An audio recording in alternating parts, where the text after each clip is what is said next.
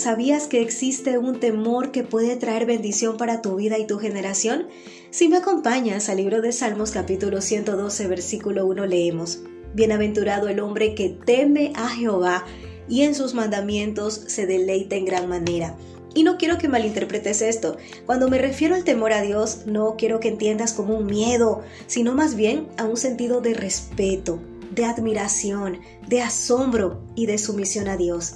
El tener temor a Dios trae muchísimas ventajas y ninguna desventaja. Te voy a mencionar solamente unas cuantas. Primero, el temor a Dios nos aleja del peligro. Segundo, el temor a Dios también puede hacer que nosotros seamos guardados del mal. Tercero, el temor a Dios nos da sabiduría para tomar buenas decisiones en nuestra vida.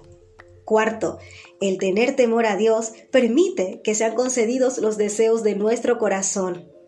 Y quinto, cuando tenemos temor a Dios, somos bendecidos con su presencia y ayuda en los momentos difíciles.